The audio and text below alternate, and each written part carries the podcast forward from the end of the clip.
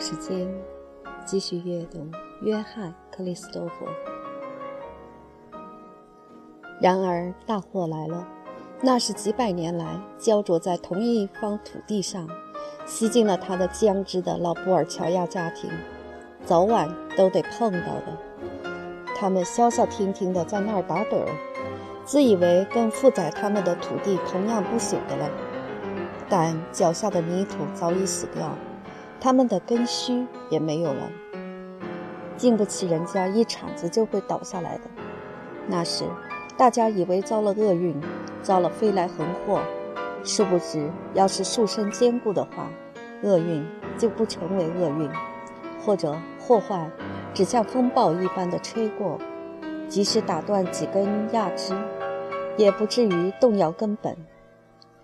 银行家叶南是个懦弱、轻信。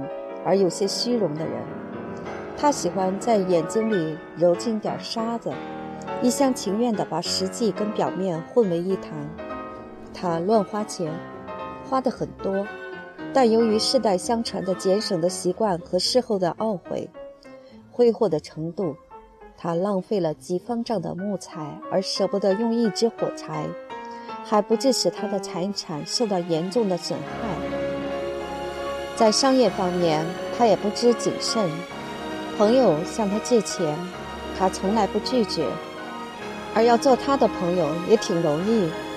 他甚至没想到要人家写张收据，人欠的账目登记的不清不楚，人家不还，他绝不讨。他对什么事儿都相信别人的善意，正如他认为别人也相信他的善意一样。虽然表面上很有决断，心直口快，其实他胆子很小，从来不敢回绝某些冒失鬼的请求，也不敢对他们有没有偿还的力量表示怀疑。这种作风是由于好心，也由于胆怯。他对谁都不愿意得罪，怕受到侮辱，所以永远让步。为了骗自己。他把这些事做得很热心，仿佛人家拿了他的钱是帮了他的忙。他差不多真的以为是这样了。他的自尊心与乐观的脾气，很容易使他相信做的都是好买卖。这种形式当然不会不博得债务人的好感，乡下人对他好极了，他们知道要他帮忙是永远没有问题的。也就不肯放过机会。但人们，连老实的在内，的感激是像果子一般，应当及时采摘的。倘使让它在树上老了，就会霉烂。过了几个月，受过耶南先生好处的人，以为这好处是耶南先生应当给他们的，甚至他们还有一种倾向，认为。耶纳先生既然肯这样殷勤的帮忙，一定是有利可图。而一般有心人以为，在赶集的日子，拿一头野兔或一篮鸡子送了银行家，即使不能抵偿债务，至少情分是缴销了。至此为止，为的不过是些小数目，并且跟耶南打交道的也是一批相当规矩的人，所以还没有什么大害。损失的钱，那是银行家对谁都不提一个字的，也为数极微。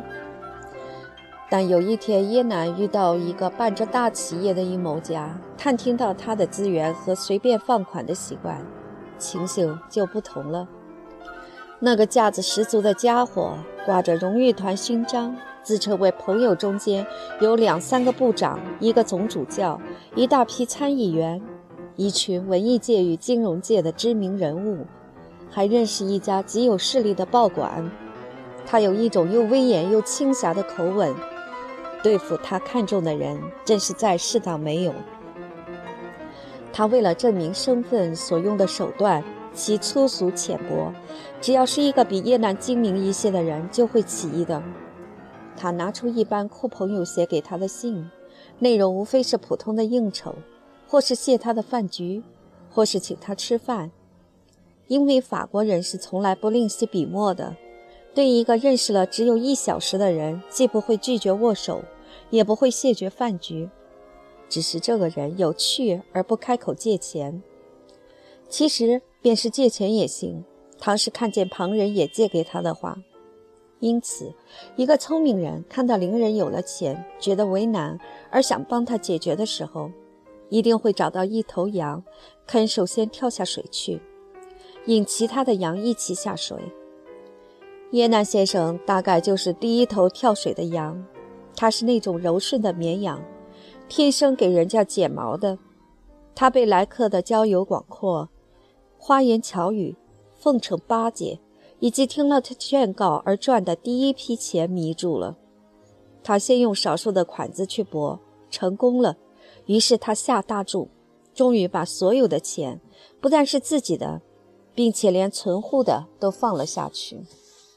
他并不告诉他们，他以为胜券在握，想出其不意地叫人看看他替大家挣了多少钱。事业失败了，跟他有往来的一家巴黎商号在信里随便提起一句，说有一桩新的倒闭案，根本没想到耶南就是被害人之一，因为银行家从来没跟谁提过这事儿。他的轻举妄动简直不可想象，事先竟没有，似乎还故意避免向消息灵通的人打听一下，把这桩事做得很秘密。一味相信自己的见识，以为永远不会错的，听了几句渺渺茫茫的情报就满足了。一个人一生常有这种糊涂事儿，仿佛到了某个时期，非把自己弄得身败名裂不可，而且。还怕有人来救，特意避免一切能够挽回大局的告忠告，像发疯般急不及待地往前直冲，好让自己称心如意地沉下去。叶楠奔到车站，不胜仓皇地搭上巴黎的火车，他要去找那个家伙，心里还希望消息不确，或者是夸张的。结果人没有找到，祸事却证实了。他惊骇万状地回来，把一切都瞒着，外边还没有一个人知道。他想拖几个星期，便是拖几天也是好的。又凭着那种不可救药的乐观的脾气，竭力相信还有方法补救，即使不能挽回自己的损失，至少能补偿主顾们的。他做种种尝试，其忙乱与笨拙，使他把可能成功的机会也糟掉了。借款到处遭了拒绝，在无可奈何的情形之下，拿少数仅存的资源所做的投机事业，终于把他断送完了。而从此，他的性情也完全改变。他嘴里一字不提，但变得易怒、暴躁、冷酷、忧郁的可怕。当着外人的面，他仍勉强装作快活，可是恶劣的心绪，谁都看得很清楚。人家以为他身体不好，和自己人在一块儿的时候，他可不大留神呢。他们马上觉得他瞒着什么严重的事儿，他简直变了一个人。忽而冲到一间屋里，在一件家具中乱翻，把纸片摔了一地，大发脾气，因为东西没找到，或是因为别人想帮助他。然后他在乱东西中间发呆，人家问他找什么，也说不上来。他似乎不再关心妻子儿女了，或者在拥抱他们的时候，眼中噙着泪。他吃不下，睡不着了。叶南太太明明看到这是大祸将临的前夜，但她从来不过问丈夫的买卖，一点儿都不懂。他问他，他态度粗暴地拒绝了，而他一气之下也不再多问，但他只是莫名其妙的心惊胆战。孩子们是想不到危险的。以安多纳德的聪明，不会不像母亲一般有所预感，但他一心要体味初恋的快乐，不愿意去想不安的事儿。他以为乌云自会消散的，或者等到无可避免的时候再去看不迟。对于苦闷的银行家的心绪，最能了解的还是小奥利维。他感到父亲在那里痛苦，便暗地里和他一起痛苦。但他什么都不敢说，他一无所能，一无所知。再则，他也尽量避免去想那些悲哀的念头。像母亲和姐姐一样，他也有一种迷信的想法，认为我们不愿意看到的祸事，也许是不会来的。那些可怜的人一受到威胁，便像鸵鸟似的把头藏在一块石头后面，以为这样祸患就找不到他们了。摇动人心的流言开始传播了，说是银行的资本已经亏损殆尽。银行家在主顾面前装作泰然自若也没用，猜疑的最厉害的几个要求提取存款了。叶楠觉得这一下可完了，他拼命申辩，表示因为人家不信任他而非常气愤，甚至和老主顾们大吵一场。使大家更加疑心，提款的要求纷至沓来，他一筹莫展，绝望之下简直搅糊涂了。他做了一个短期旅行，带着最后一些钞票到临近一个温泉浴场去赌博，一刻钟内就输得精光。他的突然出门，愈加使小城里的人着了慌，说他逃了。叶南太太费了多少口舌对付那些愤怒而不安的人。求他们耐着性子，赌咒说她丈夫一定会来的。他们不大相信这话，虽然心里极愿意相信，所以大家一知道他回来，都觉得松了口气。许多人还以为自己多操心，以叶南他们的精明，即使出了乱子，也不至于没法弥补。银行家的态度恰好证实这个印象。如今他看明白了。只有一条路可走，便显得很疲乏，可是很镇静。下了火车，他在车站大道上跟遇到的几个朋友从从容容地谈天，谈着田里已经有几星期缺乏雨水，葡萄长得挺好，还提到晚报上所载的倒戈的消息。到了家里，他对于妻子的慌张和吉吉告诉他出门后所发生的事儿，装作全不在意。他努力看他的脸色，想知道他这番出门有没有把那些隐忧大患消除。但他乘着傲气不去动问，等他先说。他可绝口不提那桩双方都在痛苦的事儿，把妻子想跟他接近、逗他吐露衷曲的意念打消了。他只提到天气太热，身体困乏，说是头疼的要命。随后，大家坐上桌子吃晚饭。他说话很少，精神很疲倦，拧着眉头，担着心事，把手指弹着桌布，勉强吃些东西，也觉得受到人家的注意。他呆呆地望着两个孩子和他的妻子。孩子因为大家不说话而很胆怯，太太生了气，沉着脸，可仍旧偷取着他所有的动作。晚餐快完了，他似乎清醒了些，逗着安德纳德与奥利维谈话，问他们在他出门的时期做了些什么，但他并没听他们的回答，只听到他们的声音，而且对他们视而不见。奥利维觉察到了，话说到一半就停住，不想再继续下去。安德纳德紧了一阵，又兴奋起来。叽叽咕咕地说个不休，把手放在父亲手上，或是拿肘子触他的手臂，要他留神听他的话。叶楠一声不出，一会儿瞧瞧安德纳德，一会儿瞧瞧奥利维，额上的皱痕越来越深了。女儿的故事讲到一半，她支持不住了，站起来走向窗子，唯恐人家窥破她的心绪。孩子们折好饭巾，也站了起来。叶楠太太打发他们到园子里玩去。不一会儿，两人在花园的小径中尖声叫着，互相追逐了。叶楠太太望了望背对着她的丈夫，沿着桌子走过去，仿佛找什么东西似的。他突然走进去，一方面感情冲动，一方面怕佣人听到，所以沙着嗓子问：“安东尼，怎么了？”你一定心中有事儿，是的，你有些事儿瞒着。可是什么倒霉事儿？还是身体不舒服？但耶南仍旧把他支开了，不耐烦地耸耸肩，冷冷地回答：“没事儿，没事儿。我告诉你，别跟我烦。”她愤愤地走开了。气恼之下，暗中对自己说：“不管丈夫遇到什么事儿，再也不操心了。”叶楠走到花园里，安德纳德继续在那儿疯疯癫癫耍弄他的弟弟，硬要他一块儿奔跑。可是奥利维突然说不愿意再玩了。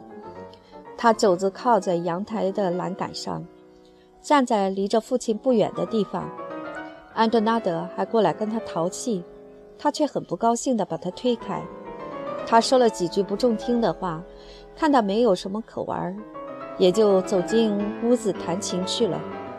外面只剩下了耶南和奥利维。怎么了，孩子？父亲温柔地问。什么？你不愿意再玩了呢？我累了，爸爸。好吧，那么咱们在凳上坐一会儿吧。他们坐下了。十方九月。夜色清明，喇叭花甜蜜的香味儿跟花坛的墙角下淡而腐败的河水味儿混在一起。浅黄的鹅绕着花打转，嗡嗡的声音像小纺车。对岸的邻人坐在屋前谈话，悠闲的雨声在静寂中清晰可闻。屋子里，安德纳德弹着歌剧里的调子，叶楠握着奥利维的手，抽着烟。黑影把父亲的脸慢慢的遮掉了，孩子只看见烟斗里一星星的火光，忽而熄了，忽而燃着了，终于完全熄灭。他们俩都不作声。奥利维问到几颗星的名字，也难像所有内地的布尔乔亚一样，不大懂得自然界的现象。除了几个无人不晓的大星宿外，一个都说不出来。但他假装孩子问的就是那熟悉的几个，便一个一个地说出名字。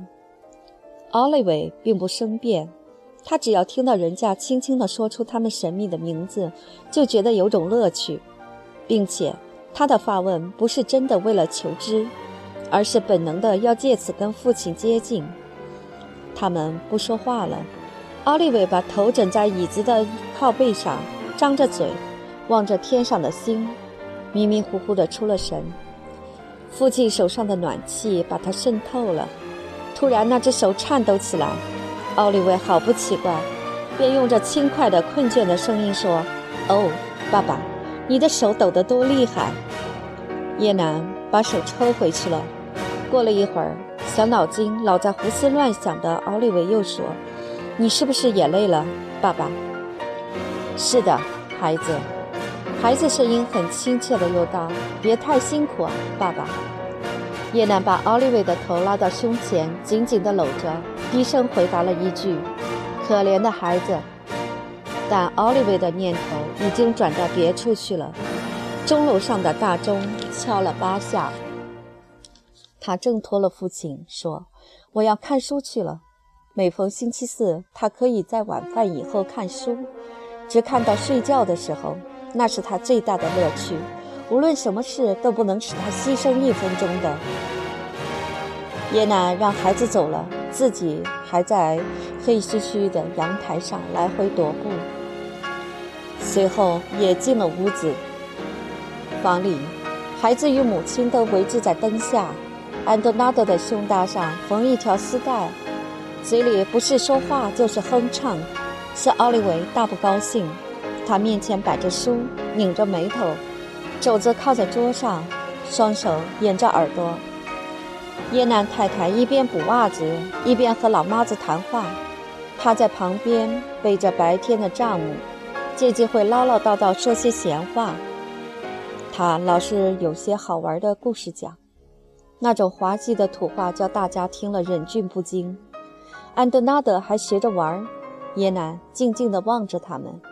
谁也没注意他，他犹豫不定地站了一会儿，坐下来拿一册书随手翻了翻，又合上了，重新站起。他简直没法待在这儿，便点起蜡烛，跟大家说了声再会，走近孩子，感情很冲动地亲吻他们。他们心不在焉地答应了一声，连望也不望他。安德拉德心在活计上，奥利维心在书本上。奥利维连掩着耳朵的手都没拿下来，一边看书，一边不胜厌烦地说了声再会。他在看书的时候，哪怕家里有人掉在火里，也不理会的。叶楠出去了，在隔壁屋里又待了一会儿。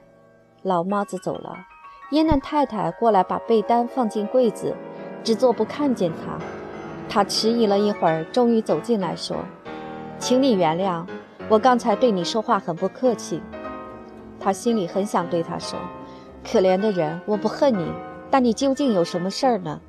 把你的痛苦告诉给我听吧。”可是他眼见有报复的机会，不由得要利用一下。